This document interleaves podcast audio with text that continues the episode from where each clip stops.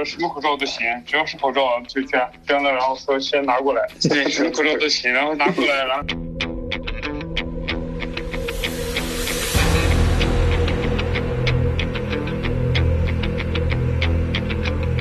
这边意大利人现在的口罩基本上会戴起来了，到超市。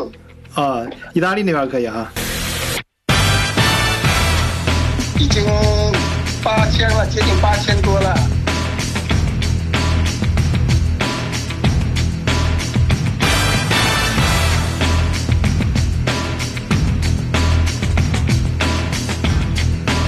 我真的觉得戴口罩好怪呀，因为他们都不戴口罩，他们都不戴。然后那个我我我我我其实口罩是在衣服口袋里头装着的，但是呢，我戴着什么？我戴着手套。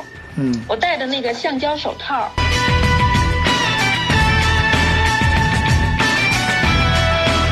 我想着，如果有人戴的话，我就把口罩拿出来戴上。嗯，但是没有人戴口罩，我也就没戴。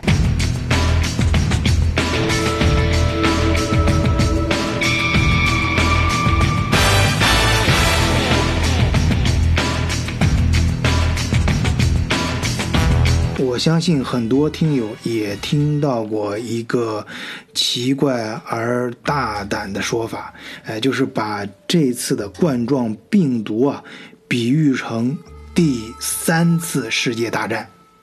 如果咱们从对这个世界的杀伤力上来说，有那么几丝相似的话，这个说法或许成立的话，那么这个。战争或者说这场病疫，我们把它说成战役吧的策源地，哎，不不不能不能不能这么说，呃，得换个词儿啊，或者说这么说吧，就是这个这个病疫呃最先呃呃开始的地区吧啊，那一个是咱们中国的武汉啊，还有一个就是欧洲的意大利的。北部，今天呢又到了周末，哎，又到了我们德国视角的聊天会的时间，哎，我们这一期的聊天会啊，就有幸请到了在意大利呃北部生活和工作了多年啊，可以说是超过了十年的啊王先生，呃，我们叫王老板吧。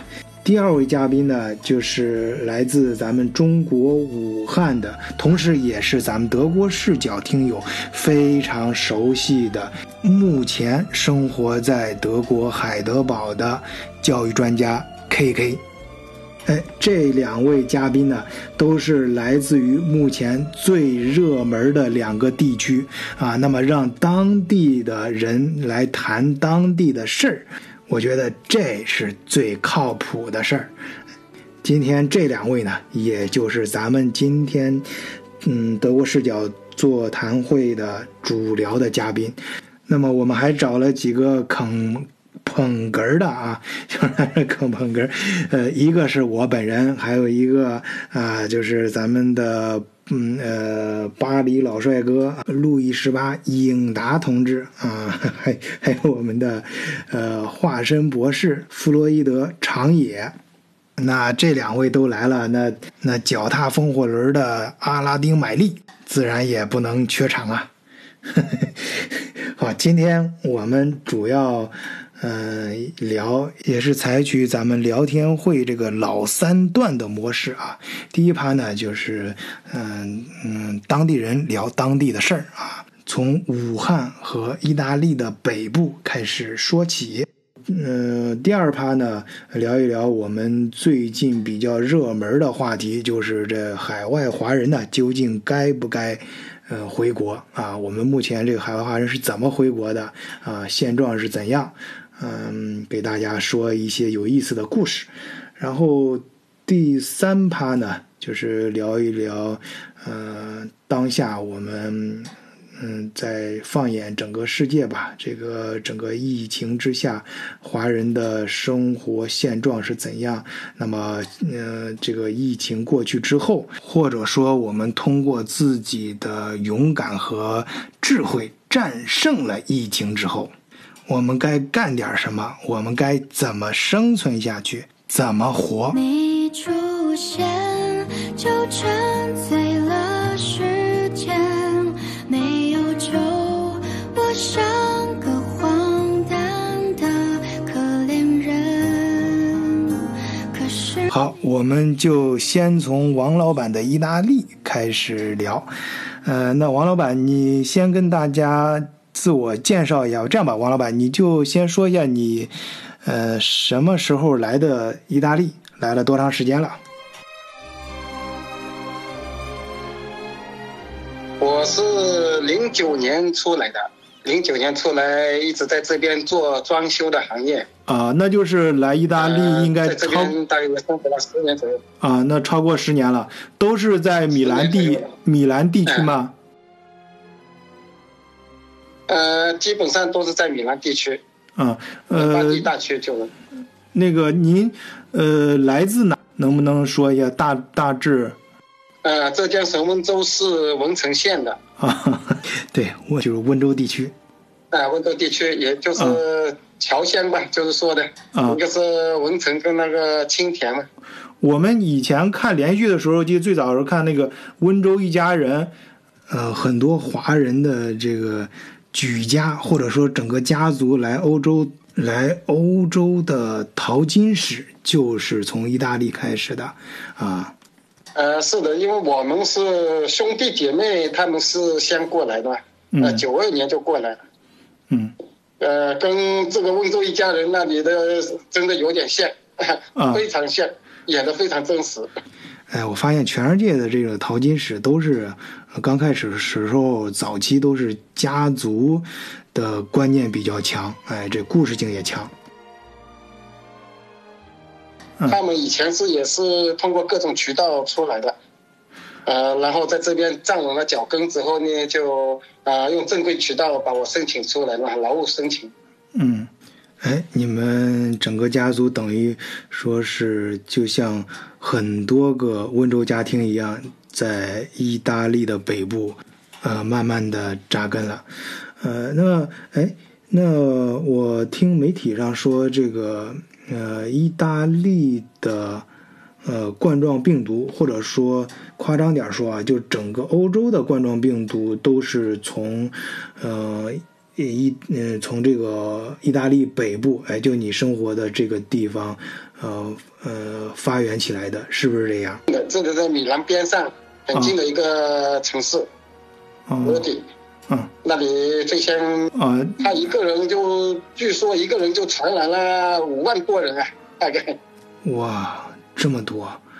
呃，从时间点上看啊，好像是紧接着武汉，嗯、那他跟中国有关系吗？呃，正宗的意大利人，他是一个社交达人啊，啊，社交达人。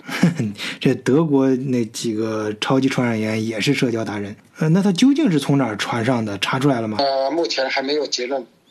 呃，反正不是从国内出来的，也跟国内的人没有接触。啊，哎，老王，你这段话是回答了我一困这段时间啊一直在困扰着我的一个问题啊、你知道我呃去年去了三次意大利啊，呃，而且就都是在呃米兰地区，就是意大利北部，就是现在咱们说的这个地方啊、我知道这个地方的华人呃发展的非常好，各行各业干的都都很出色，华人也非常多。呃，所以我就联想到，呃，现在看来是误认为啊，我必须强调是误认为，哎、正好是国内呃过年那时候，哎、这好多中国人呃回国，然后过完年回来，就正好从时间点上看啊，嗯，就把这个冠状病毒带回来了，就从意大利北部呃开始传播开来，然后传播到整个欧洲。当然，现在再次强调啊，这是误认为，误认为国内出来的人是很严格的，嗯，严控的。嗯，对。后来我出来的很不容易的。对我我后我们一些朋友出来知道的。啊，对，嗯、其实我、呃仔细想想啊，我当时的想法也是非常可笑的，就是完全不正，完全逻辑上也不存在的。因为当时，嗯、这个你想，中国爆发疫情在高峰期的时候，那呃，欧洲、美国这边、意大利啊，什么都，那肯定对中国过来的航班。不查的都非常严嘛，呃，也不可能放过这些明显的这个病毒源的。哎，呃，老王，我们还是讲讲现在的意大利吧，因为我在很多媒体文章上，呃，读到的、听到的，有的是视频，呃，视频很少啊，呃，特。最多的就是听人家讲说，意大利现在乱的不成样了，就描述的那个场景啊，又就像那个呃电影《生化危机》，还有那种末日题材的电影一样。哎呀，就是意大利现在很多人都已经不工作了，然后城市基本上陷入这种呃停摆当中啊，那这就引来了很多一些问题，比如说垃圾没人倒了，然后呃。整个地方还秩秩序出现混乱啊，打砸抢，呃，街道也是乱的，各个地方都不堪入目，呃，然后老百姓这个生活干啥，各个方面都没有保障，非常恐怖。实实际的状况是什么那样的？不会的，现在这个社会的运转还是很有序的。是吧？嗯呃，大家该怎么做还怎么做，就是严控令出来之后，现在街上呢变得呢，就是说冷清一点，呃，嗯。大家呢都不再出来了。嗯。原来呢，你原来的严控令啊，它是这边政策呢，我不知道他们怎么想的，反正是，呃，我们出行现在有个声明表的嘛，嗯。声明表现在是第四版了已经，嗯，呃，第一版、第二版它是一版比一版严格就是说什么？朝令夕改嘛，嗯它就是不断的完善嘛。就更加呃第四版了，到昨天晚上为止是已经第四版。越越来越严格是吧？呃，就说你现在出门的话，呃，我们没有这个声明、自我声明的这一张呃声明书带在身上，那是嗯抓住你是要呃罚款啊呃，如果是刻意隐瞒，他是要判刑的，判刑最高判五年。哇，这么厉害！呃，那个呃，所以这个现在比较呃比较有序，呃呃，没有像上面所说的那个这样混乱，超市啊也没有说什么是哄抢啊，呃，这样的还很少见的。嗯但是货架上面的，有些东西是确实是呃都没有了，买不到了，嗯像鸡蛋啊、面粉啊，呃，最初的几天连矿泉水啊都基本上都卖完。呃，它是定期都会上新货，只是呃上来的时候就很快会被呃抢空啊、抢购，还是说呃真的就没货了？因为这两个概念是不一样的。嗯，发生说，嗯，公司没有了，因为现在你，这个物流呢就受到有受到影响，嗯。供货这个是其实没问题的，嗯。这个物流受到影响，啊呃，这边呢食品这些方面呢还是比较充足的。啊，只是说就是说没有中国人呢之一般是都是在中国人开的超市，啊，只是没有以以以前供的那么频繁了，呃，就是说就就是意思就是，比方说刚供供上来之后，由于大家的各种情绪吧，就很快被抢光了、抢空了。实际上就是大的库呃库房里面，人家还是有有有货的，只是需要隔一定时间再供上来啊。呃，意大利它也就是说最初的那个第一次封城令出来之后，嗯那个时候有有一点大家有点恐慌，嗯呃，现在这个习以为常了就。嗯。呃，德国目前看来实行的还是第一版啊，是禁交际令和禁足令。全国范围内实行的是禁交际令啊，部分啊就有一部分州实行的是禁足令。就是这个对禁足只是那几个州吧，就禁足其实它就是禁行嘛，就是说你就你不能上街，然后不能开车，啊、这个刚才那个这个王总提到的这个法国也是一样的情况，也是这个也是禁行，就是说要拿着通行证，就是要不管是企业主的或者是自己申报的，才可嗯，以上街，要不然被警察抓就罚款嘛。对这几个实行禁足令的州呢，它颁布禁足令其实是在呃默克尔就是在全在上周末呃颁布全国范围内的禁交际令之前的呃周四周五颁布的啊呃最早颁布的这几个州呢，分别是。巴登福腾堡州，哎，就咱们说的那个巴福州，嗯，咱们以前不是挺喜欢德国的一个厨具叫呃双立人，现在大家都改弦更张了，开始买那个福腾堡了，哎，这个 WFM 就是巴登 Wittenberg 的简称，呃，但是地域上啊，跟这个呃双立人所在那个那个地方离得都很近。哎，这个 Baden-Württemberg，呃，这个州就是 KK 跟买力所在的这个州，呃，呃，然后是莱茵兰普法尔茨，哎，就咱们说的莱茵州，呃，有人叫莱普，哎，这个州就是我现在嗯工作的那个公司所在的州，因为大部分都是莱茵河地区，哎，所以叫莱茵兰，啊，风景自然是非常好了。那呃，有些听友可能也在我的。呃，这个德国视角的听友群里面啊，我有时候在群里面会铺一些照片呃，大家可以看到啊，中间那个河水是非常的清澈，而两岸的山峦呢又不是特别高，哎，所以山坡上可以坐落着大大小小的呃各种各样的极具德国特色的那种房屋，还有森林、草地，还有上面的牛羊，哎，我想这个可能就是咱们说的莱茵风格。然后是呃塞尔呃萨尔州，呃呃就是萨尔萨尔就是萨尔布吕克，就是呃跟法国交界的，就是现在长野所在的这个州，嗯，然后就是黑森州，呃就是呃法兰克福所在的那个州，大家转机的时候经常会到这个地方。哎，我之所以这样子啰嗦一下，就是让大家对这几个州有一个印象。呃，实行禁足令啊，呃，在我看来啊，比禁交际令的这个政策更为激进一些啊。这几个州的州长走得更靠前一些，呃，包括我最早提到的那个呃呃呃拜恩啊，就是呃拜仁慕尼黑那个州，呃巴伐利亚州，相比之下呀，他们这几个州的经济也更好。呃，另外，老王跟影达说的这个出门罚款这事儿是真的啊。我呃下周二要去做一个小手术，这个手术这个呃医院呢，它在呃汉堡之外的一个小镇，呃，它以行政区上已经不属于汉堡了，属于另外一个区州啊。所以呃那个医院呢，就是今天白天的时候还专门给我嗯。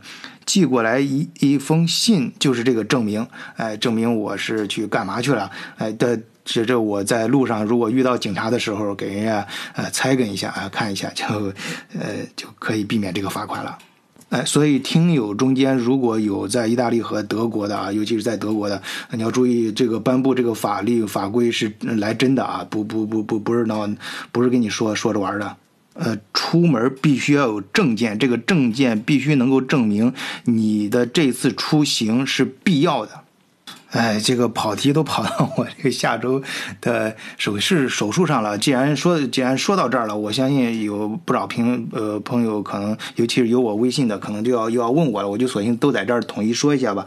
呃，是这样的，就呃顺便我这也解释一下另外一个事情，因为有有我看有一些呃听友啊留言，就是说我这个口吃的问题啊，这个我必须承认啊，确实我小时候口吃很严重啊，然后嗯长大之后呢，通过自己的这个读书啊、学习啊、上学啊，慢慢的就现在好了很多啊。现在就是说，嗯，有的时候口吃，有的时候不口吃。但是呢，呃，上个呃，就去年呃年末的时候，我不是出了一个小车祸嘛？呃，这个车祸正好撞着头了，做做了需要做一个手术。呃，做这手术呢，正好是在头部，哎，就头部做手术，对这个语言功能呢有一定的影响。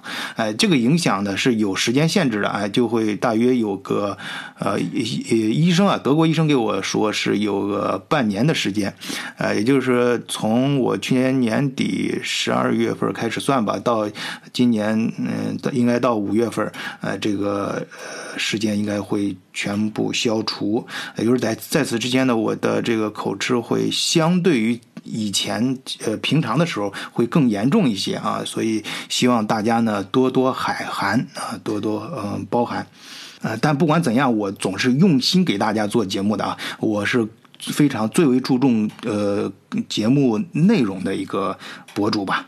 哎，我还是别在这啰嗦了，还是请各位讲一讲吧。我现在其实很想听你们聊一聊一个问题啊，就是我非常担心，嗯，这个不管是意大利还是德国，就是这个执行力的问题，就是各种规定也都有，但是执行力是不是到位？因为在中国爆发疫情的时候，尤其是高潮的时候啊。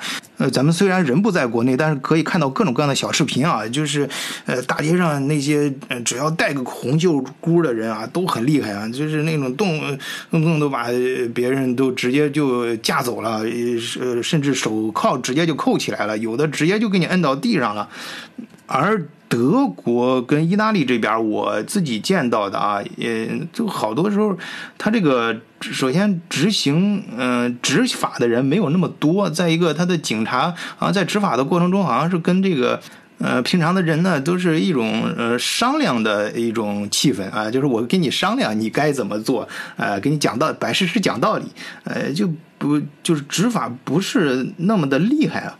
呃，所以我在前面节目里面讲了嘛，特别是在呃前段时间这个德国疫情还刚出来的时候，呃，这个政府啊，包括卫生部的，还有警察局啊，他讲什么事儿啊，都是建议公民去做成什么，都是建议啊，它不是命令。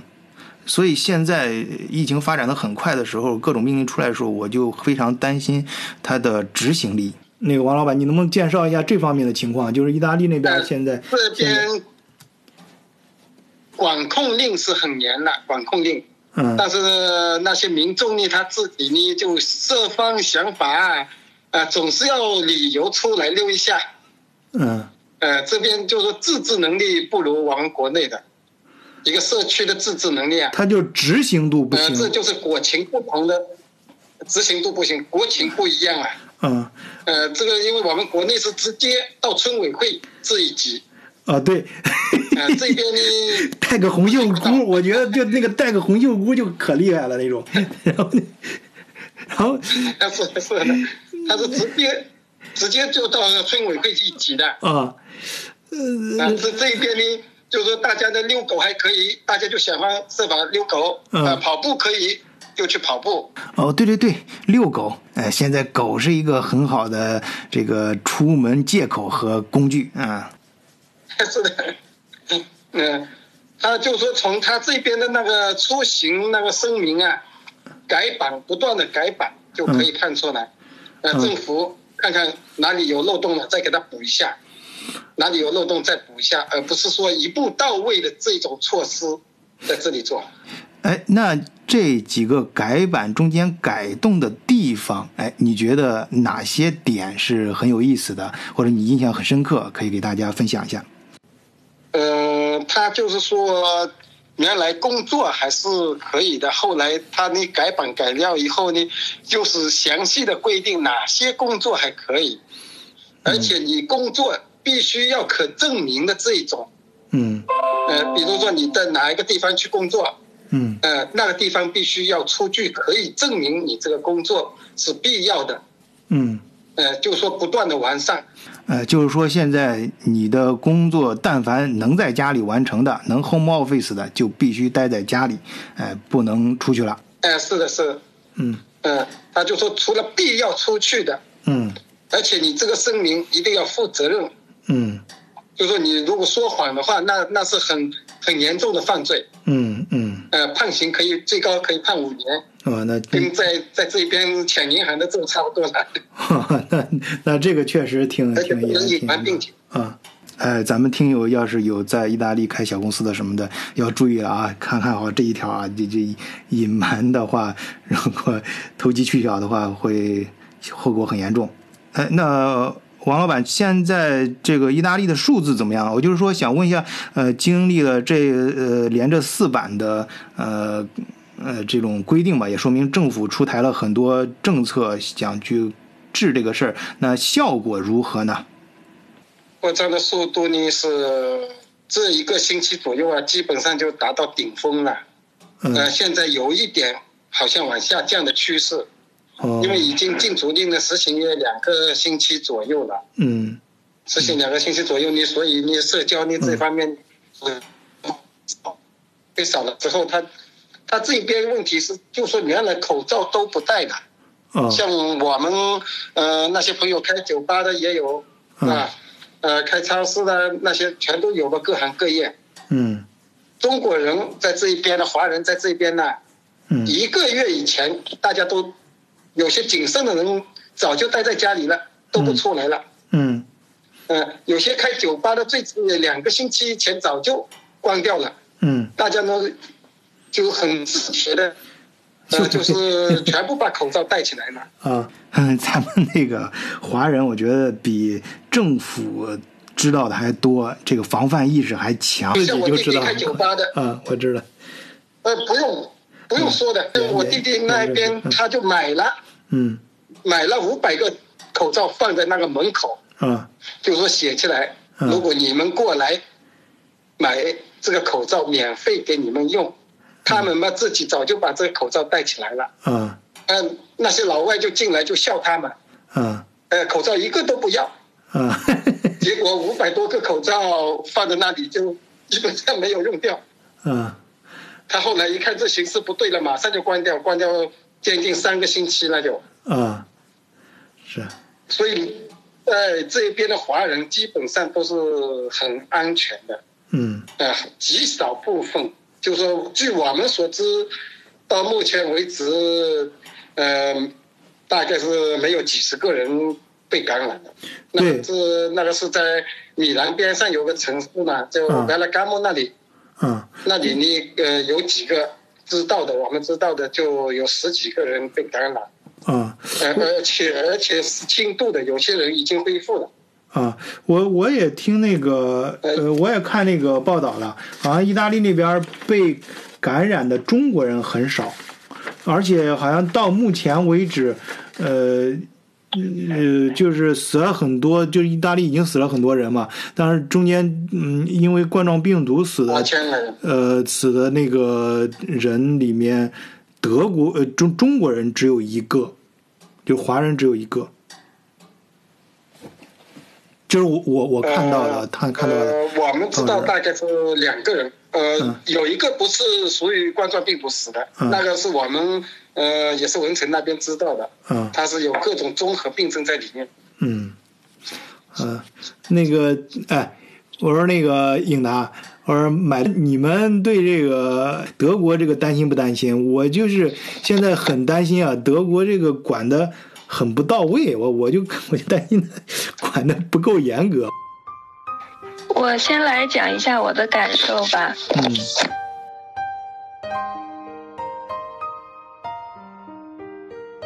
因为我来德国之前是在武汉嘛，我在武汉生活了十七年嘛。嗯嗯，这个疫情呢，本身也是武汉最先，说是武汉啊最先爆发，然后呢，也是最先封城的嘛。嗯呃，我这个这个心路历程是什么样的呢？就是我是元月八号，我是带着孩子是圣诞节期间回了一趟国，嗯元月八号就回德国了。回德国之后呢，就回国期间也都很正常，回来了呢也很正常，大概也就是不到两周的时间吧，然后武汉就封城了嘛。嗯。封城了之后呢，然后就是整个这个这个心路历程是这样的，嗯。初期就属于混乱阶段，嗯。大家都很慌乱，嗯。因为谁，包括国家，包括这个就是我们这个地方啊，嗯。包括这一个身边的这个我们老百姓，嗯。谁都没有经历过这个嘛，嗯所以初期真的是非常混乱。嗯。然后呢，再到中期，中期就属于一个这个爆发阶段吧，嗯。就是每天就看着这个人数不断的增长啊，然后呢，一直到现在，现在是马上就要解禁了，嗯，所以在这个期间呢，就是呃，我也经历了很多的这个心理上的变化，因为呃，我我我先生还有我的那个公公婆婆他们都在武汉嘛，还有我的一票朋友都是在武汉，所以我也挺牵肠挂肚的。呃，初期的时候呢，也是因为看各种各样的新闻，基本上是每天半夜，半夜就要醒一下，醒一下就要赶快看一下，增长了多少人，然后每天都要视频好几次。哎呀，就是跟他们说不要出去呀，怎么样的，呃，连买菜我都不让他们出去，反正就是各种担心，呃，各种这种恐慌吧，嗯呃，就是这样一路就过来的。嗯但是呢，因为我经历过这个，毕竟我的家人在武汉，所以我的感受可能更，虽然我不在武汉，但是我的感受呢可能更深一点。对啊，正因为我经历过这个过程，所以呢，其实现在你看，就是他们不是反过来了是吧对有一个段子嘛，就是说，呃，说是那个中国是前半场，嗯然后现在是欧美这边是海外是后半场嘛，嗯然后呢，这个华人是全场嘛。嗯其实我现在经历的就相当于这个后半场嘛。嗯这个欧洲呀、德国的这个疫情呢，就是因为我有过这种经历，所以对于我来讲，我就觉得反而很淡定了，嗯，因为我经历过这个阶段。现在其实武汉心理上已经经历过了，至少是。这个国外它，对我的心理上真的是很淡定。嗯我身边有很多朋友都挺慌乱的，就是特别是一些华人吧。嗯呃，因为我在海德堡这边，就是我们武汉过来的人比较少，嗯有有一些我认识的，他们也都过来了一二十年了。嗯然后呢，所以所以我我我就是我的心里已经有这个承受能力，所以我就觉得现在你在看欧洲的疫情呀，还有德国的疫情，嗯。他我我个人觉得他肯定没有那个中国当时我们武汉就是那种速度呀、人数呀，嗯。所以我我觉得就是我没有那种慌乱的情绪，嗯。而且呢，我有一个特别的感触，就是，呃，我觉得今天你把那个王总请过来也挺好的。你像我们吧，就是你不身在其中，你可能感受不到。你光看新闻，其实现在的新闻都是一些标题党，嗯他怎么说能吸引你的眼球，他就会怎么说，嗯他他不会考虑后果的。嗯所以我更关心的是什么？就是生活在当地的人，然后他来说一下他当地的实际情况，这个是最真实的。嗯，对，我觉我觉得这个真的是最真实的，呃，因为因为当时在武武汉有这个疫情的时候，就是我老家的一些亲人啊、朋友呀，包括我的那些同学呀，就就给我发信息。虽然我已经离开武汉了，嗯。但是也是在不停的给我发信息，然后我就在一一给他们解释。然后这现在经历完武汉这一段，我现在在德国了，这个现在我每天都要接好几个人的这个，要么就是呃短信，要么就是这个视频，要么就是语音。嗯我每天都要接到好几个人的这个询问，然后呢，我又要一一的给他们解释一下，我就告诉他们我很好，呃，我不要，他们都说的一句话就是啊，我看新闻上说了，你们那个地方现在是重灾区啊，怎么样怎么样？我说没有没有，我说我们都很好，都很好，我们都在家里头待着呢，很正常。就是就是有序的生活，就是相当于我把这两个阶段全部都给经历了。嗯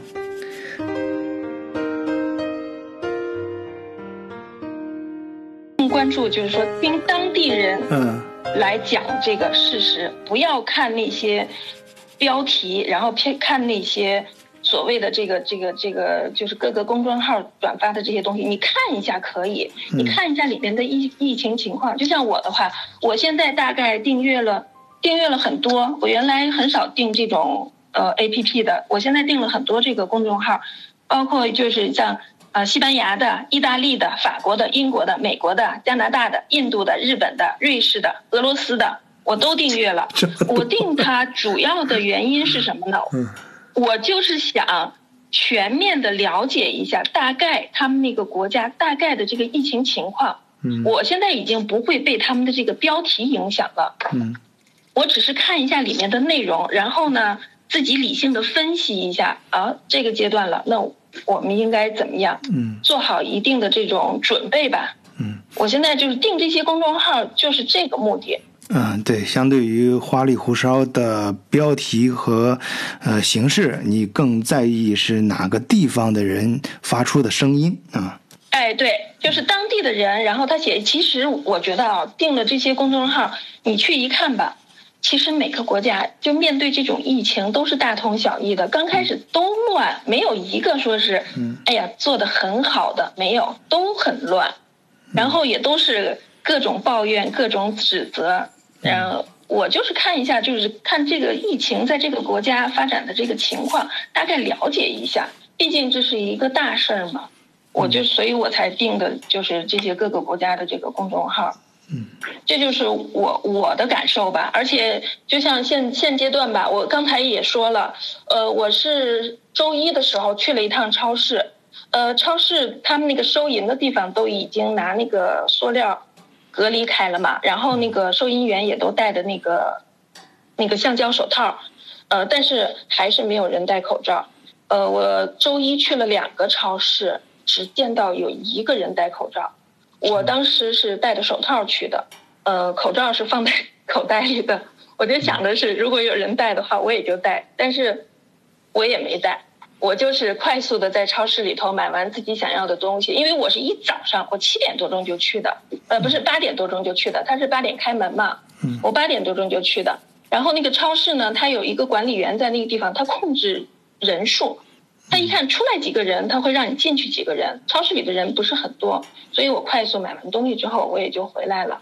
然后我在阳台上就是晒太阳的时候，我也会经常看到邻居们，就是他们也就是每天都会去超市购物，拎着大包小包的。然后呢，下午的时候也会带着孩子在底下的那个草地上踢踢球啊，放放风啊，遛遛狗啊。昨天呢，我还不是给你发了一张照片吗？嗯，就几家邻居，他们就在那个草地上站着聊天，但是他们都相隔也都我我目测了一下，基本上是两米开外，然后他们就在那个地方聊天聊了一下。嗯，然后今天我还看了一个新闻报道，就是也是华人发的一个信息吧，然后他就说，啊，周末天气很好，德国人会耐不住寂寞出去晒太阳的，所以说华人还是要保持警惕呀。呃，怎么样，怎么样之类的，这就是我我的感受吧。嗯，所以我我觉得就是你要你一定要了解这个情况，然后呢，自己把自己管好，然后但是呢，也不用过度的恐慌，都会过去的。嗯，不过我我还真是挺害怕，挺挺害怕的。就是你刚才说的，就是超市那个问题，因为我。呃，我们家住这个附近的，呃，我我经常去的那个超市是艾艾艾迪卡，嗯，艾迪卡，呃，它这个超市，我觉得，嗯，就是那个禁足令发布之后，就是国家整个政府发声音之后，他们就确确实行动起来了，呃，做的动作，我个人觉得很到位，什么都很好，但就有一条，就是没戴口罩。除了戴口罩，其他做的都很到位。他他就是就是你真的是你看啊，他首先是从一进门开始，呃，不允许你一个人空着手进超市，哎，你必须推一个超市的购物车。呃，如果你两个人是一起的啊，有一次我跟我爸一块进去，哎，他就允许两个人推一辆车。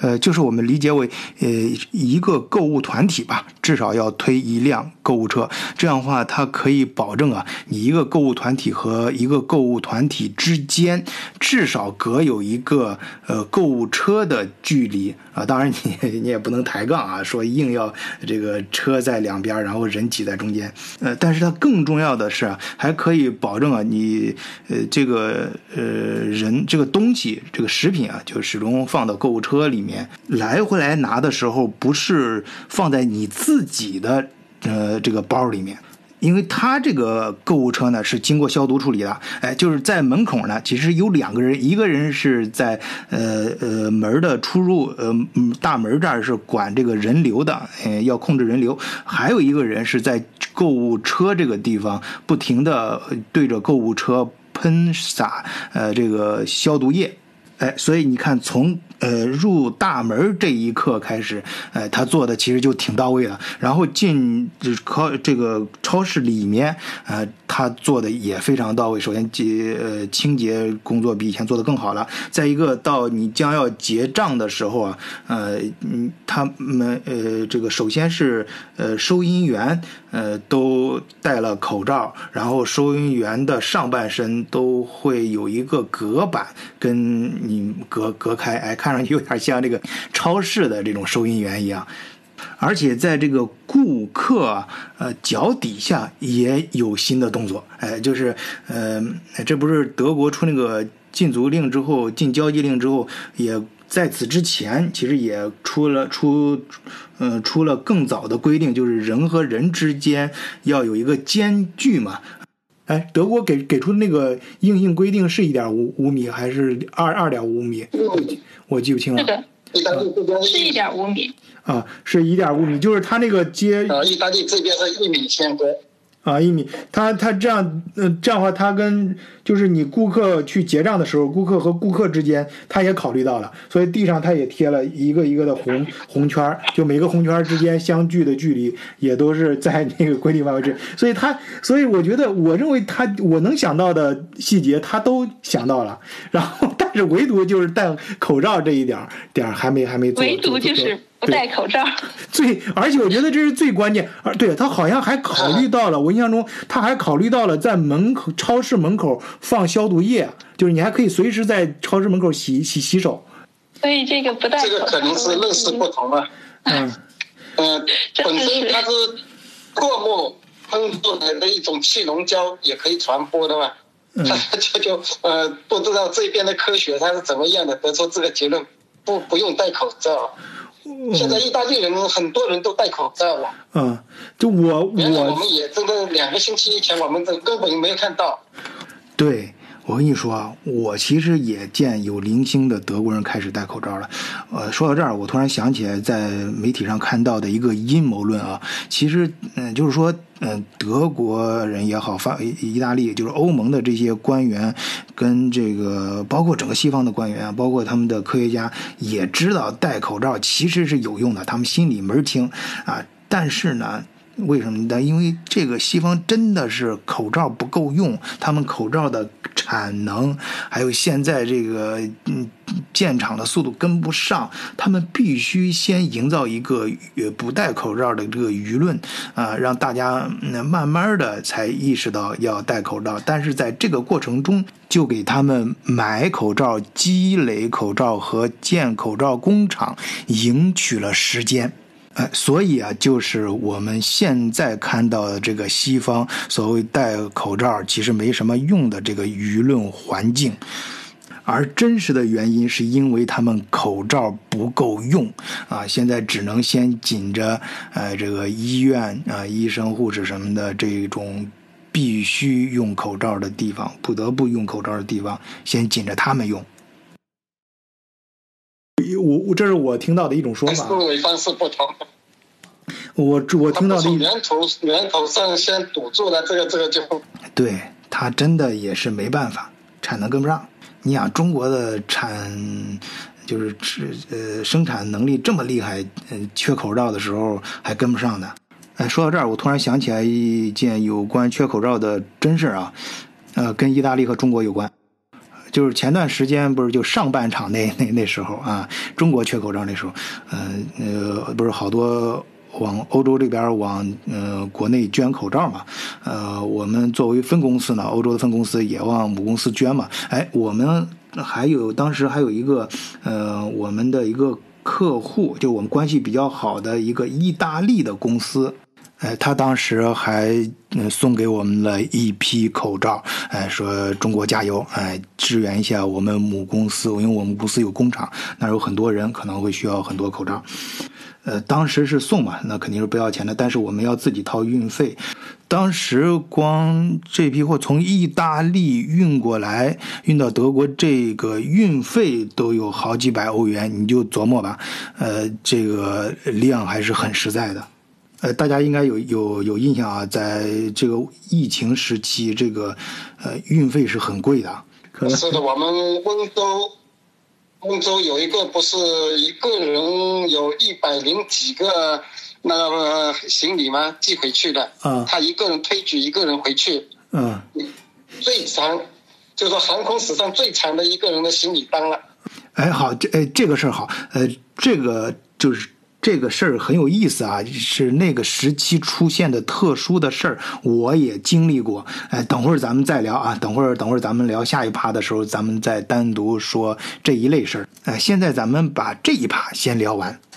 哎，那个阿拉丁买力，啊，这个 弗洛伊德长野，路易十八影达，哎，你们仨兄弟该发言了。呃，我来先聊一下法国，那个能听到吧？哦，可以可以。这个可以的。对，刚才你说那个问题，其实昨天马克龙去那个呃军用医院参观的时候，已经开始戴口罩了，就是说，就是也还是呃证明就是态度态度的转变。然后刚才那个呃法国法国现在跟意大利之前的情况类似，就是说也是经过了不同的阶段。啊，这个禁足，然后严严令的禁足，然后的话，那么它这个禁，它这个禁足的话，呃，更多的涉及的是，就是说你的产业，就是还需要工作的一些人，所以的话，这是因为涉及到它的这个产业的逐渐关闭，啊，那么今天我看你刚才的新闻还说，西班牙现在已经是到了最高级了，也是，就是说所有不涉及是这个这个饮食和这种生命攸关的行业的话，全部工业都关停。那么这个就是一个最高的这个就是经济停转的这个啊这个了，就是因为大家进大家出门的话，其实更多还是就是为了上个班嘛，就是你买东西吃，这肯定是得买，不买就饿死。那么更多人是因为上班，那么什么样的人需要上班？这个就是政府在不停的一层一层的越来越严。你刚才说那个在家工作那个就是第一阶段，就是现在德国还在走的这个阶段。嗯。那么在在第二阶段的时候，那么可能。特别是就是说，你只要不不是跟食品和这个医疗相关的，就全部都要关停了。这样的话，就更进一步的减少了你有出门的需求和所有业务的这种。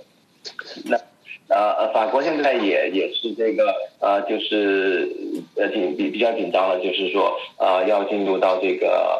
啊，比较高潮的这个，因为这个就是医院急诊的这个，呃，呼吸和呼吸机的这个上线快要到，啊，就是在意大利和西班牙之后吧，意大利、西班牙之后，现在现在当然美国现在这个讲的势头比较猛，然后再说回来，这个德国的话，今天晚上我看了一个德国的这个今晚的那个晚间新闻的时候，我觉得，哎，德国的这个。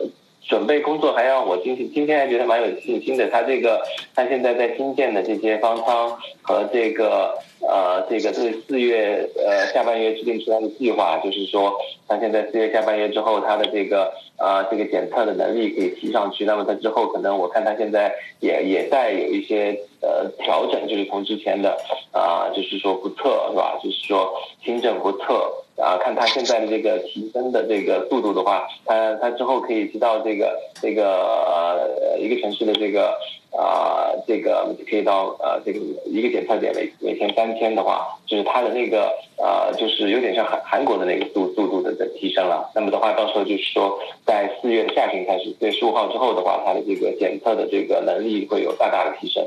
那么的话，对这个啊这个。患病的这个控制控制速度，那么那就是说，我们可以看到的是，他在还就是赢得了一些时间，在做全面的准备。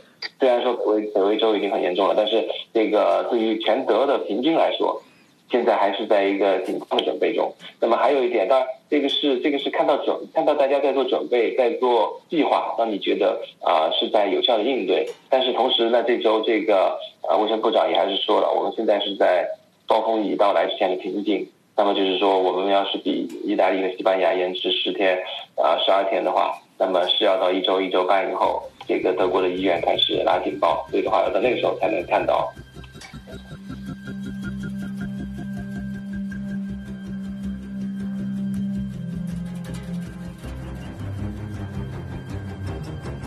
呃，对，呃，我我我呢觉得算运气比较好吧，就我们单位。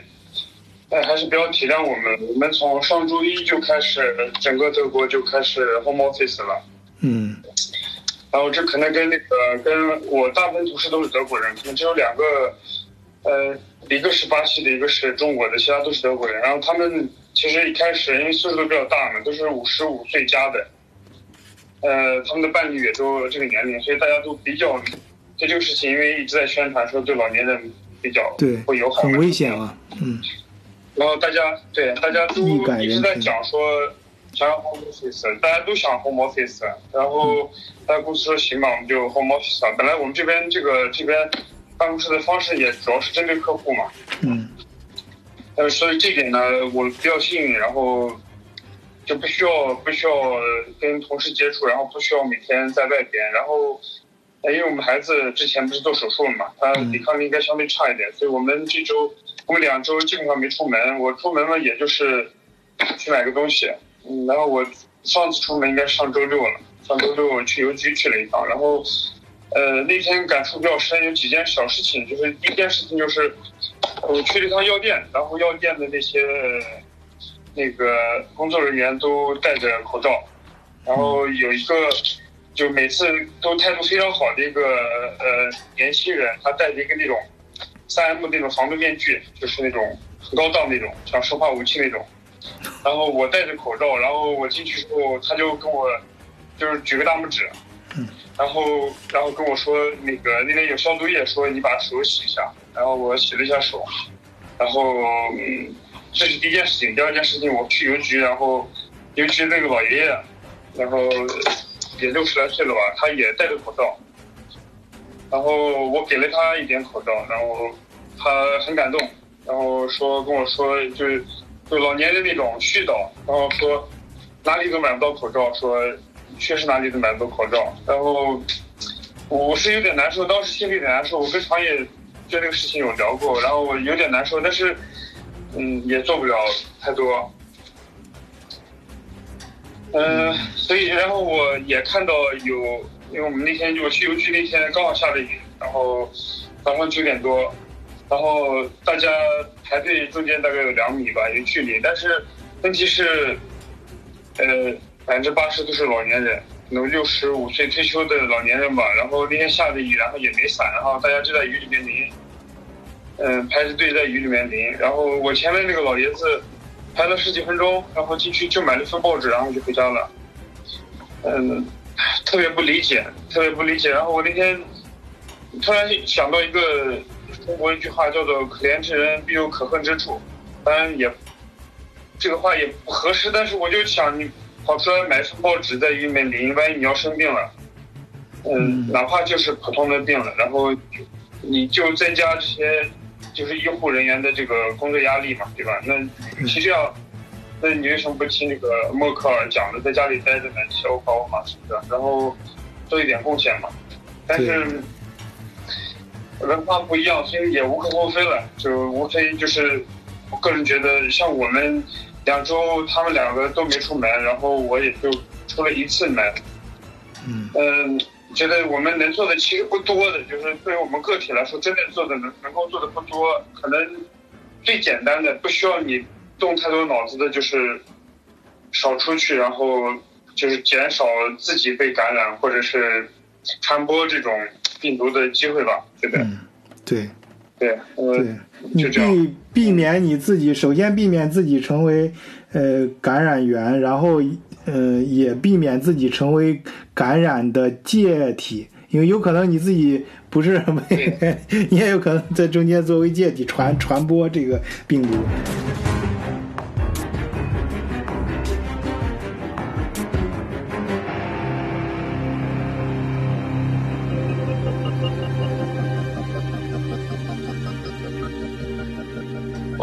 是对这个措施不是那么有信心。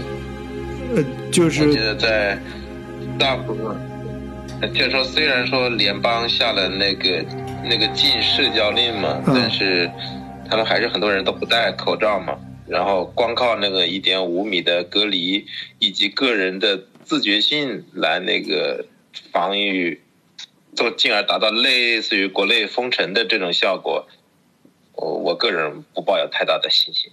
哎呀，你跟我想到一块儿去了。我也是这么想的，我跟你说，我刚才不是说了，我也不是很有信心，而且我觉得政府和专家抛出的这个方案只是拖延时间，为他们生产口罩，呃和那个买口罩来赢取更多的时间。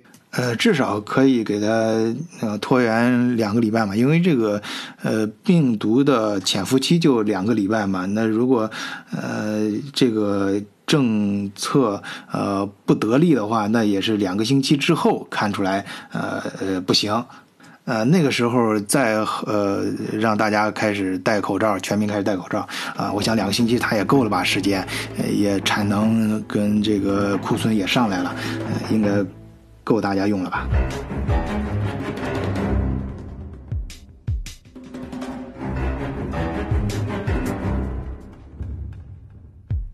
我给大家分享一个呃一个事情吧，上周应该是上周五还是上周六，我出去超市买东西的时候，经过一个同事的家，然后这个同事他之前是在慕尼黑，是去年才到我们到我们公司来嘛，嗯。所以她的那个男朋友也是在慕尼黑的，然后我从我从她家那个街走过去的时候，我发现她男朋友的车停在她家门口。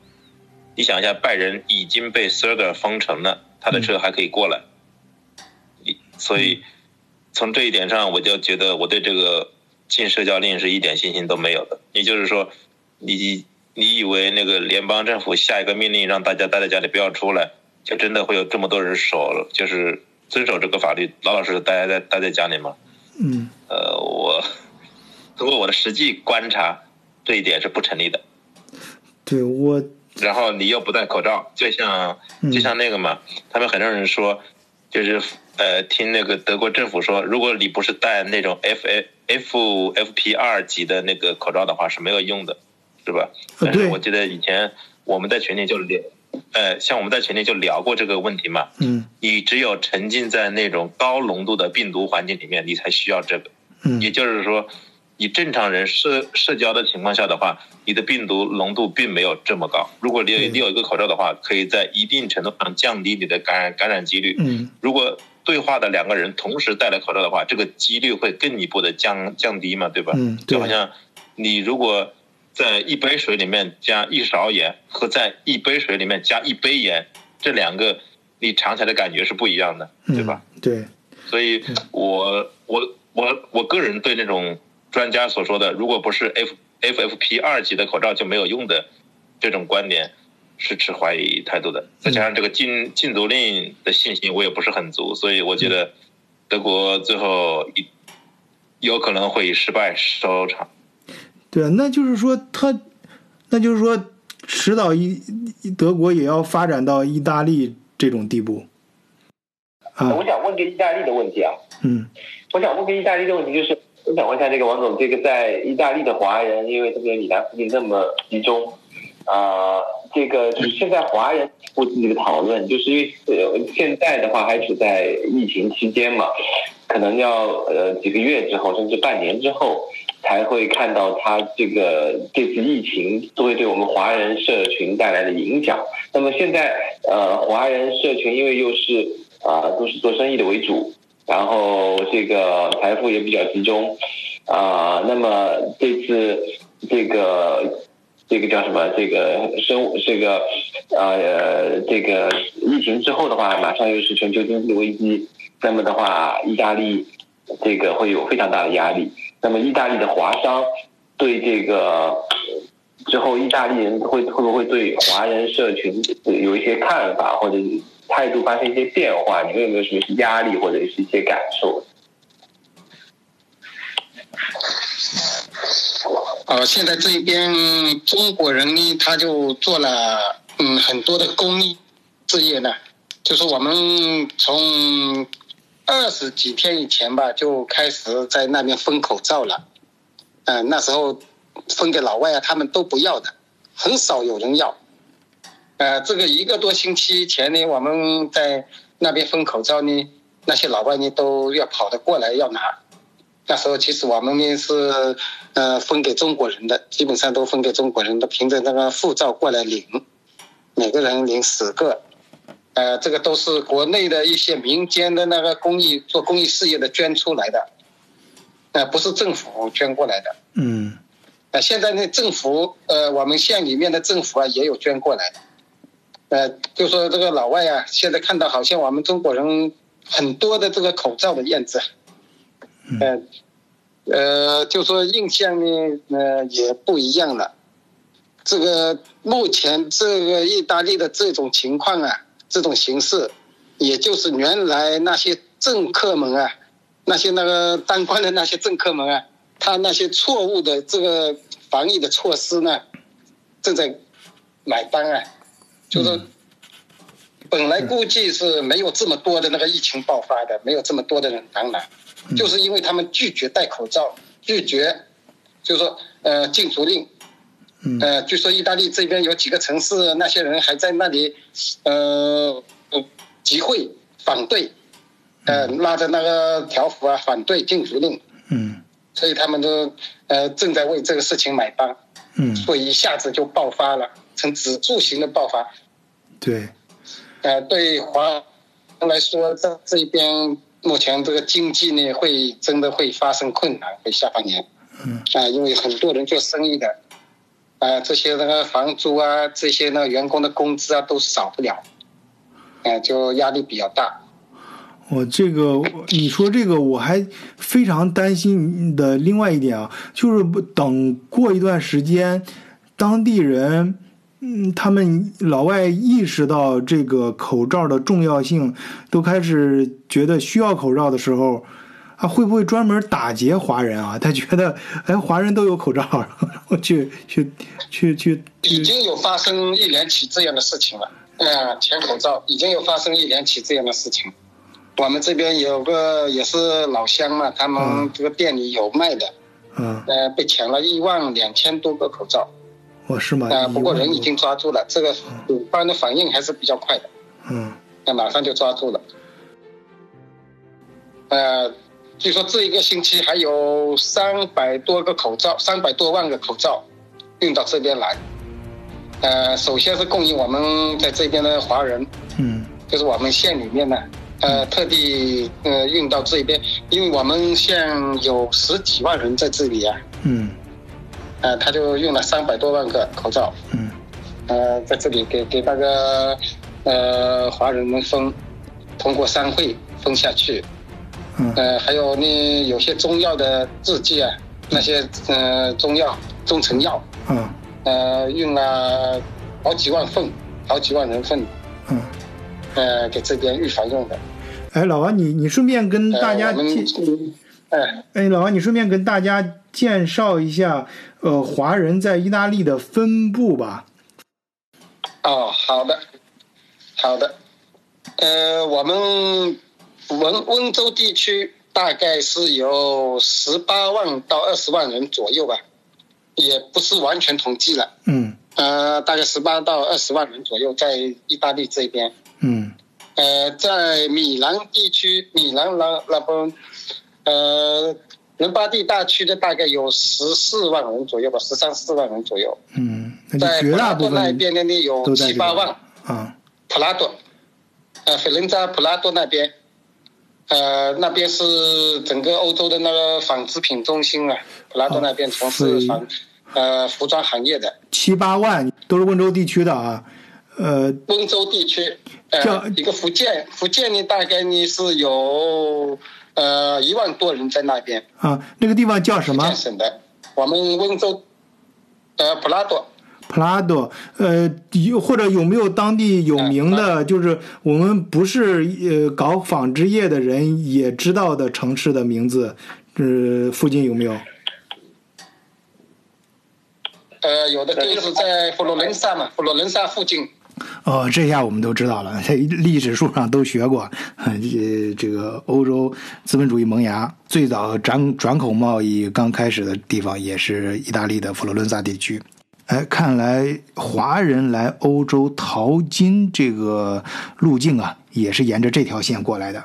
嗯，好，您接着说。呃，最早是青田人首先过来。嗯嗯，呃，一个呢，就是说这个米兰这个嗯伦巴第大区呢，还有一个是呃贝拉加莫，一个是呃比利亚那边，呃都是有华人分布，都是一万多人在那边的。就说这个都是重灾区，但是在普拉多那边，在佛罗伦萨那个地方，他们是意大利人，就完全也不理解，就为什么在这边这么多的中国人，没有几个有这样呃新冠肺炎的病例的？其实他们是早早就做好防护，嗯，呃，中国人早就做好防护了，他们一般都居家不出来，很少接触，很早就戴了口罩。嗯那边是七八万人啊，嗯，就很少很少有这样的例子出现。对，咱们的防范意识和设备两个方面都很到位。呃，有一一两个病例如果有出现了，我们因为老乡群很多呢，嗯就马上就知道了大家。嗯但是有回去的人呢，也有很多。嗯呃，最近呢，就说就是包机回去的，呃，已经有好几趟了，好几几辆飞呃几架飞机。哎，好，很好，哎，这很自然的就介入到呃咱们下一趴内容了，就是谈一谈海外华人这段时间回国的问题。那下一趴就从呃包机这件事儿开始聊吧。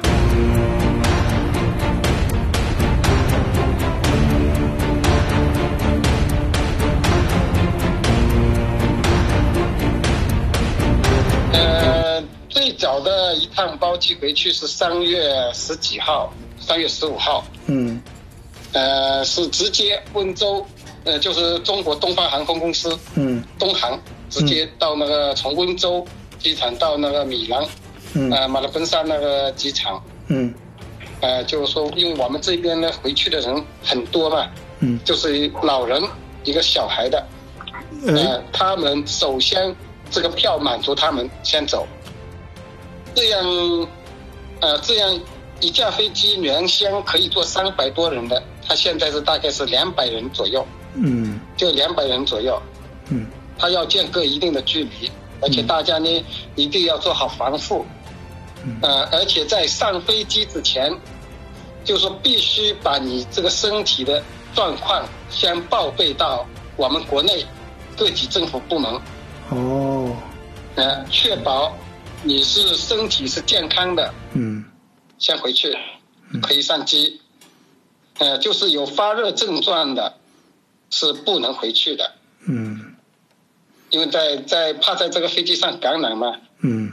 因为国内有这方面的经验了，嗯。因为我们这边原来有几个跑回去的，嗯。他原先对政策也不了解，对自己身体状况呢有隐瞒，嗯。呃，出现这样的病例。就是在贝拉嘎木那边开酒吧的有几个温州人，嗯。呃，三个确诊的病例了。那这样的一个包机，每个人多少钱呢？是，呃，那一趟包机是一个人是一千七百四十块，嗯呃，就说经济舱，嗯因为它是空机出来的，嗯呃，然后呢飞回去的，这个价格就相对就高了。嗯呃，现在呢，这个三月二十五号，嗯。也就是前天吧，嗯。有一也是有一架飞机也是包机回去的，嗯。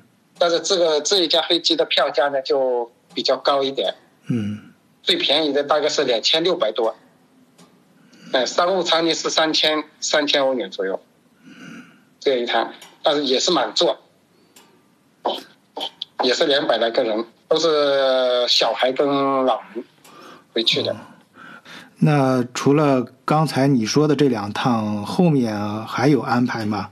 呃，嗯这个包机什么这方面？我知道的是，这个是两趟。嗯呃，因为今天嘛，我们那边的那个市里面的那些侨联办的人啊，也表态了，他说还要如果有需要的，呃，我们这边的温州地区呢，继续，呃，就说这样的包机呢，这个政策呢要执行下去，嗯因为大家呢心里没底，呃，一天看着一天多，而且这边医院根本就进不去。连电话都打不通，呃，打到医院的电话都打不通，所以大家都心里没底呢。基本上就那些老人啊、小孩啊，想很想回去，但是华人这一边呢，就是说，呃，大家情绪还是比较稳定的，嗯。因为我们一个月以前已经准备了，嗯。都在家里。嗯，好的，呃，现在就说民间也好，我们那边政府也好，这些方面做的是真的非常到位，非常到位。嗯，呃，还是提前准备的比较好呀，而且确实在那个，我看来那个像你们温州那一片的人，不仅是做生意头脑灵活，在应对危机的时候反应也是异常的迅速呀，嗯，确实也很到位。哎，迅速，而且很团结。嗯，哎，对，很团结这一点儿，很呃，很让人很让人佩服啊。嗯，你你们商会很多的，啊，就是比较有组织。嗯。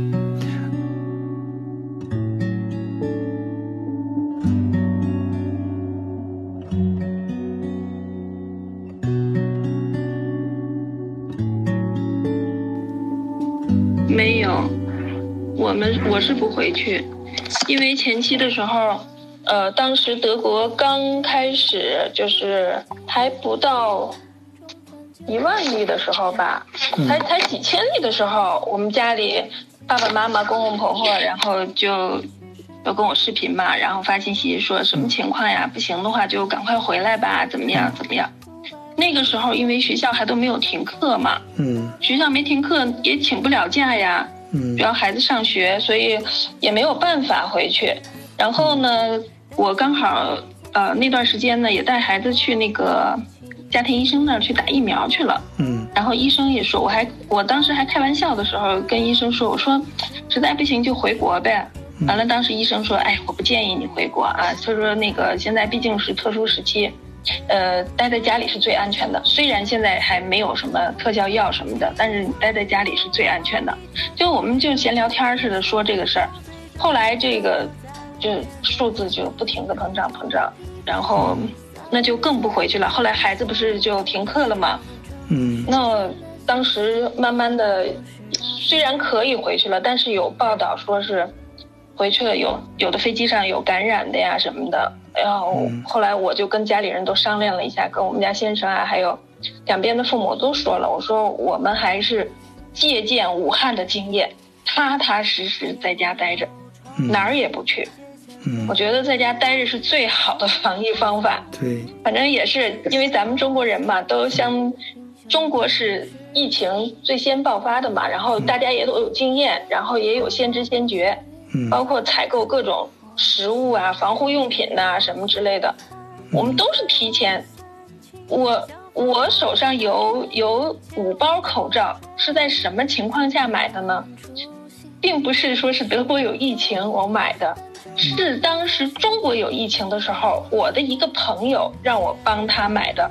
我就他说你帮我先买五包口罩吧，我就帮他买了，一直就在那儿甩着。结果没有想到。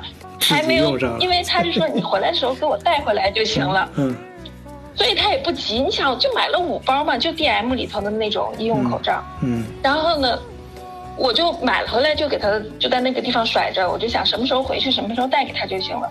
嗯。就结果这现在就回不去了嘛，然后就在那儿放着。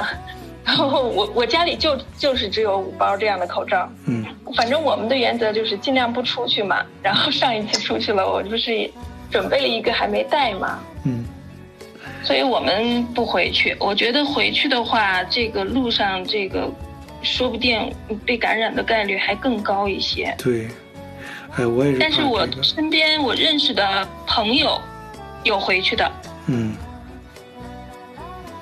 他回去就是，他是上个星期回去的。怎么样了？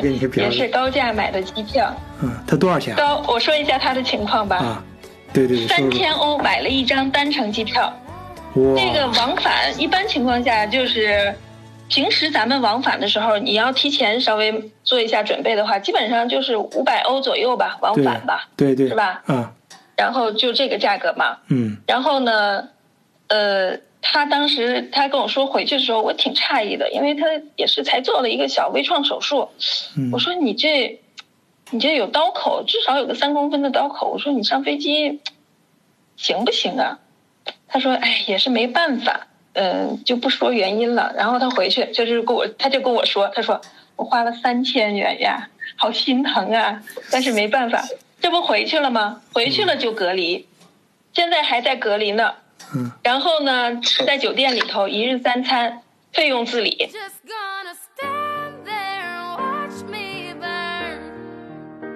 王总刚才说了，前一段时前两天他们意大利包机都已经两千多欧了，在这边能抢上机票已经不错了，是三千欧元一个单程。我天哪！哦然后现在回去了以后，现在就隔离呢，在酒店隔离至少十四天以上，因为他这不是刚回去嘛，然后我也不好意思问他太详细的情况，嗯。然后呢，我借鉴一个我刚从泰国回中国，就前两天我一个朋友才从泰国回中国，嗯。他是在武汉封城前两天去泰国玩去了。嗯。结果没想到，武汉就就封城了嘛，然后再加上这个疫情很厉害，他也就是说，他就干脆在那边待着吧，他就不回来了。嗯他前两天才回来，回来了之后直接就在广州就隔离了。隔离了以后呢，他给我发的照片，呃，隔离的酒店，呃，条件还挺好，他运气蛮好，给他了一个套房，就是有两间，他可以在里头来回走一下。嗯一日三餐，呃，早上是牛奶、面包和一个苹果，呃，中午和晚上都是盒饭，嗯，看着还是还还比较干净啊，嗯呃，标准是一天三百八十元。他还给我发的那个酒店的照片，如果你需要的话，我都可以发给你。还有他的那个给一日三餐的照片什么的，他还都发给我。就借鉴一下他在广州的这个价格，我觉得我这个朋友回去，他至少也得是这个费用吧，只比这个高，不会比这个低呀、嗯因为他是这两天才回去的嘛。嗯所以就我我身边的朋友基本上回去的不多，因为很多人都是要么一类就是陪孩子在这边上学的，虽然他们不工作，但是在前期的时候孩子没有放假，所以他们没办法回去。还有一类呢，就是自己在这边都有业务、有公司的，嗯然后呢子女也在这边读书，所以他就更不回去了。就有工作的，他他肯定也不回去啊。就像你们这样的，都买力呀、长野呀、你呀、颖达呀，嗯这都有工作的，你说你们怎么回去啊？是不是？所以我身边这种都不回去，真的都没回去。我认识的，我周围身边的这些朋友都没回去，而且我也跟他们聊一聊吧，反正就是刚开始期初期嘛，我也有点稍微有点紧张。我说这个孩子还没有停课怎么办呀？就跟他们聊一下，然后他们好像还挺淡定的，说这也是没办法的事儿啊，那不停课那就还是要去嘛。不是 然后就我我就都是这样的一个心态吧。我其实有一个问题一直一直不太理解啊，那个你呃中国爆发疫情的时候，人家外国，你像美国、德国、什么日本什么的，韩国都包机，政府出钱包机，呃送自己接自己国家的国民回国，中国。为什么还不仅不政府不出钱包机，而且还收航空公司还收切机切利用这个机会还收更多的钱，收呃还要中国的人回去还要收更还要交更多的钱，就是你你说嗯你至少是是因为中国在这边的侨民太多了吗？是这样的，就是之前当时中国有疫情的时候，我我一直都关注着这个事呢。就是各国包机，就因为是从武汉嘛，所以我知道嘛，这个包括日本呀、美国呀，就是包括德国呀，包机从武汉撤侨的时候，嗯他们不是免费的，你一定要记住，都是掏钱的，而且他们掏那个钱都比平常买机票的那个价格要高。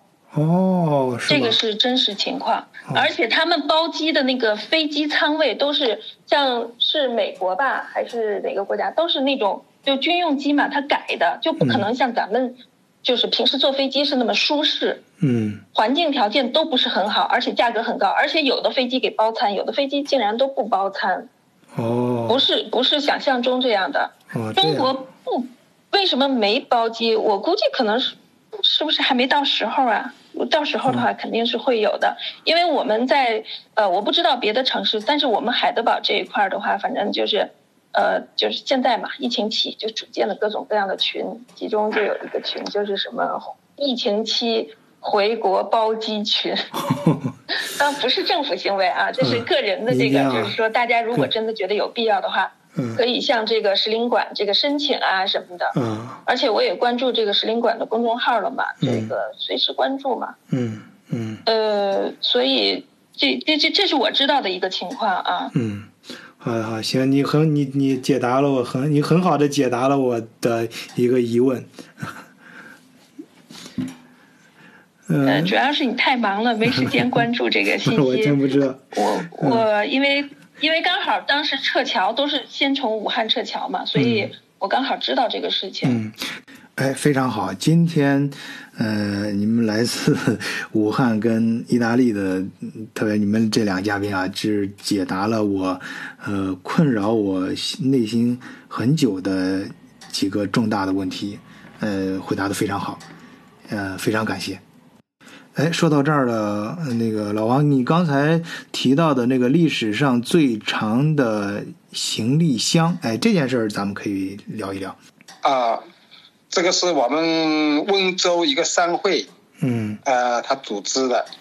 呃，嗯当国内发生这个疫情的时候，嗯这边的商会呢，很多个商会呢，大家呢都捐款啊、捐物啊，呃，在这边买了这些防护服啊，一些呃那口罩啊，都说很多，大概有一百多箱嘛，包装成那个标准的那个箱，一百多箱。嗯。然后回去，回去这个货运的机没有，嗯然后这边呢就买了那个票，呃，等于买，呃，就是跟航空公司再协商好，呃，让一个人回去，然后全部以货物托运的方式托运回去。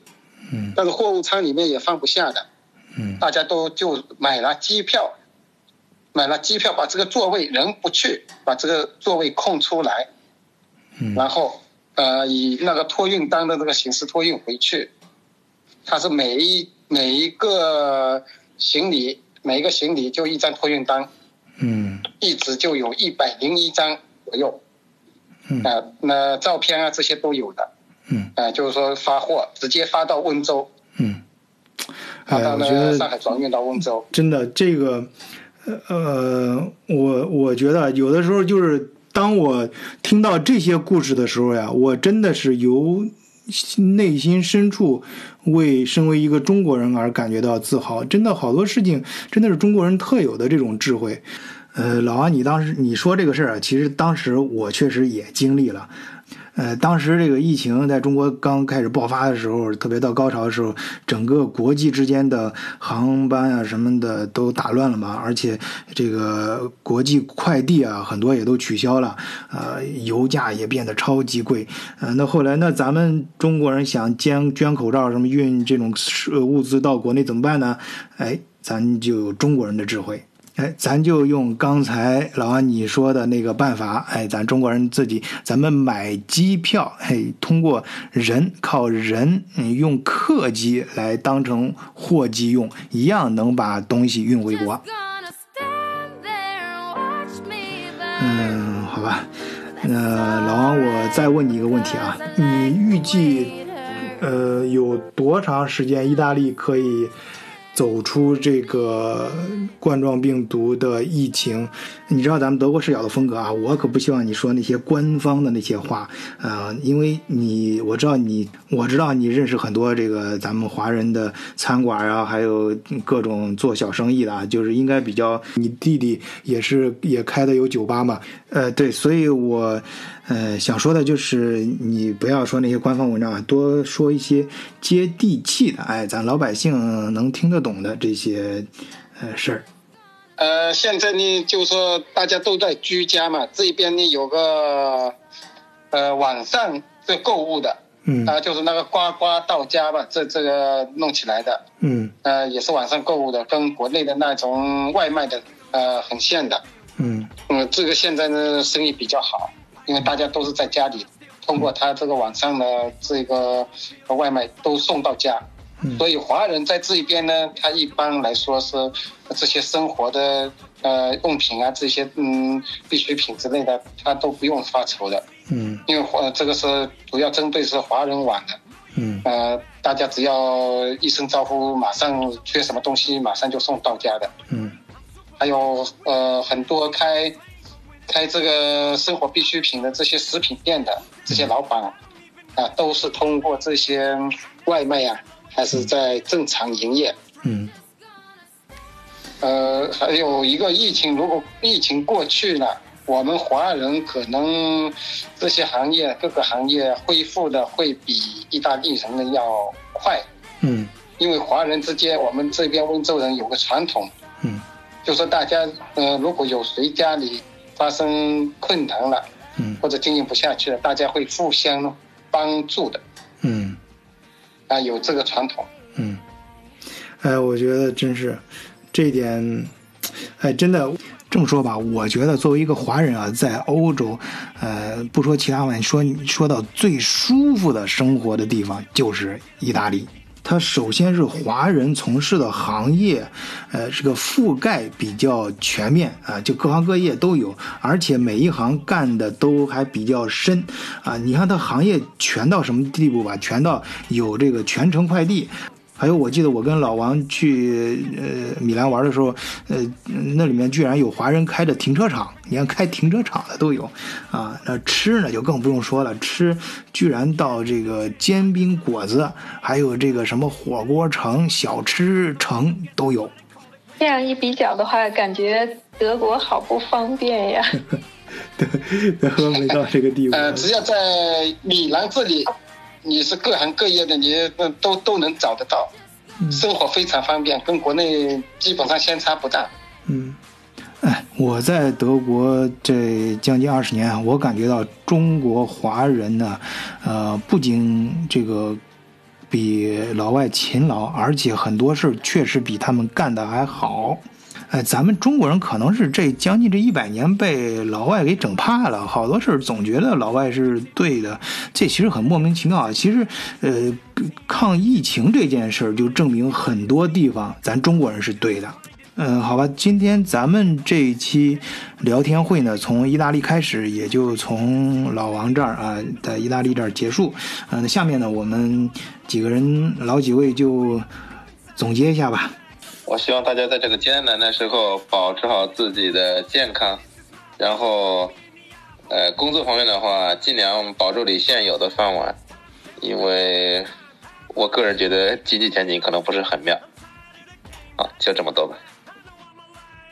对吧？反正我觉得关于经济上面，我的想法和唐也是是一致的，就是呃不乐观了，就是就业形势不乐观，嗯然后就是尽量把自己的饭碗看好了。对于对于我个体来说，我倒是没有那么多的顾虑。呃，我们本身计划也是要回去的嘛，今年嗯就是看什么时候能回。嗯，对，然后走一步看一步吧。我觉得真的很多时候，这这次疫情给我最深的这个触动就是，呃，一个是个人方面的，就是呃，一定要不要拖，就有什么事情千万不要拖，就是能早点做就早点做了，因为你根本不知道明天会是什么样子。另外一个就是，呃，就是作为中国人，觉得这这次还是挺骄傲的。虽然我自己没有为国家做什么贡献，对抗疫这个事情，但是挺骄傲的。我觉得，作为作为华人来说，真的挺骄傲的。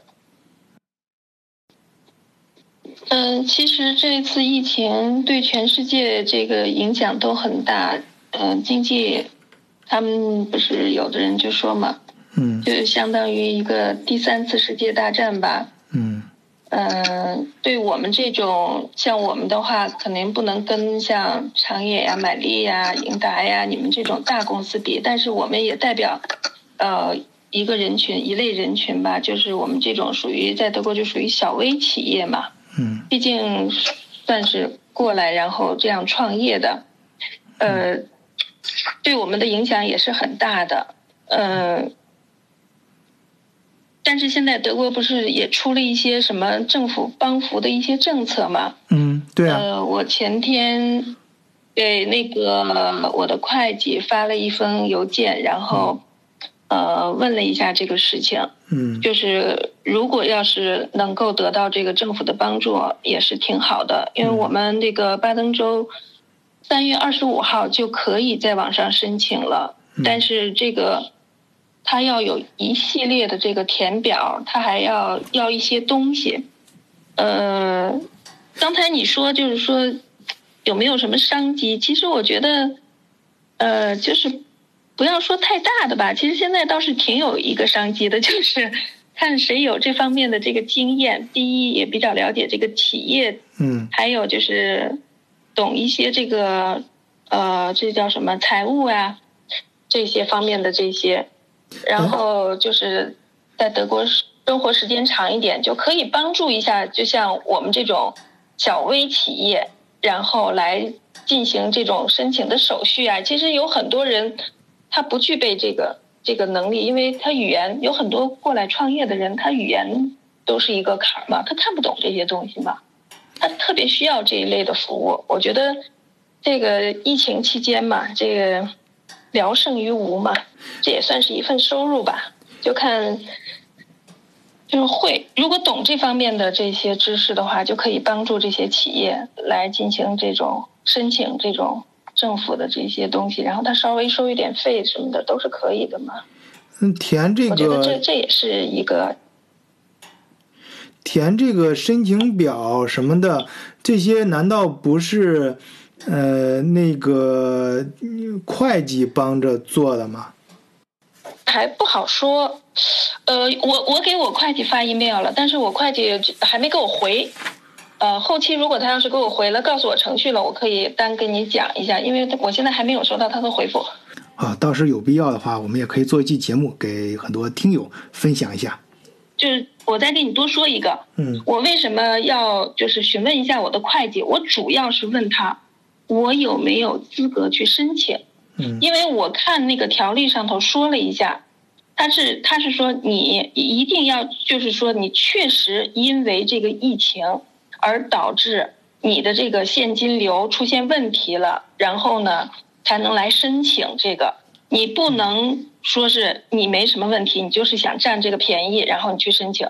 你之前不是也说过吗？德国有这个秋后算账这一说，他那个上头条款上明确的说，如果你要是虚领，可以判五年，五年徒刑。嗯所以我想，我我给我会计发 email 的，就是目的，我就是想问他一下，以我的这个情况，我可不可以申请这个政府补助？如果可以的话，那我们就正常走手续就行了。如果他给我的建议说，哦，那你现在还没有达到资金断流的情况，那我不建议你申请，呃，怎样怎样的话，那我就就不会去申请。其实就是疫情对我们的影响也很大，嗯也很大，但是我必须要按照人家，就是你毕竟现在在德国这个做事情嘛，你必须要按照人家的规定来做事。嗯，对，我是我是这样的一个目的，然后给他发了 email。嗯，OK，好，呃呃呃，那我最后也说一点，就是跟我很赞同前面这个买力和这个长野的这个分析啊，因为我也在一家美国公司工作，那么公司呃内部的信息就不说了，但是从这个呃公布的信息，大家都知道，美国的这个这个失业人口注册从之前的二十万人口一下子涨到了一周涨到了三百万，然后从数据上是上一个一百年以来最惨的一次。那么就是说，大家可以看到这个经济的影响程度，就是说啊、就是说至至少这是史无前例的经济危机马上就要到来了，所以的话只能自保了吧，嗯。嗯，行，那个老王就今天的节目从你开始也也在你这儿结束吧，最后还是你来给大家讲一段话，看你最想讲什么，最后给大家。呃，这个我们这边意大利的华人还是有信心的，因为我们这边的那个从事的行业呢，基本上都是基础的民生的行业，嗯就是大家呢如果有困难的，大家也在互相帮助当中呢，也会呃嗯慢慢的好起来的。嗯最后就是说，你们那边呢，呃，也祝你们大家身体健康。呃，如果有空，到这边意大利来玩，你就是找我就可以了。嗯，我可以当你们导游，吃住我们这边都是会免费的。我们我们该该付费会呃，我们该付费还是要付费，只是到时候你要给我们建就就是领队地方，没关系的，吃住我们这边 都有，找到正确的地方就行。你到意大利来，你你尽管来找我。啊，行，也希望这个疫情早点过去，然后我们呃看德国视角，我们下次能不能组组织一次活动去意大利，也不错。好的，那今天的聊天会就到这里，谢谢大家收听，谢谢各位嘉宾，啊，祝大家周末愉快。